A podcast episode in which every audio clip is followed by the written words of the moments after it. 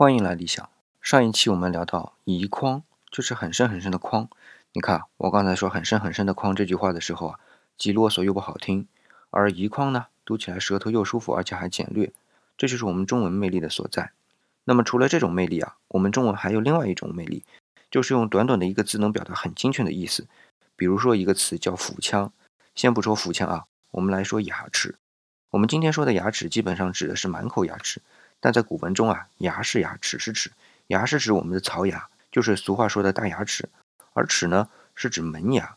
那回过头来说腹腔啊，当然可以理解为斧子，但更精确的理解是圆头的斧子和方头的斧子。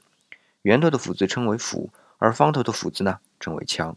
哦，对了，我还没说枪是怎么个字来，它左边是一个盘，就是一个左右方向反过来的片，右边呢是一个金。那么把圆头的斧子和方头的斧子合在一起，用我们今天的话。就叫各种斧子。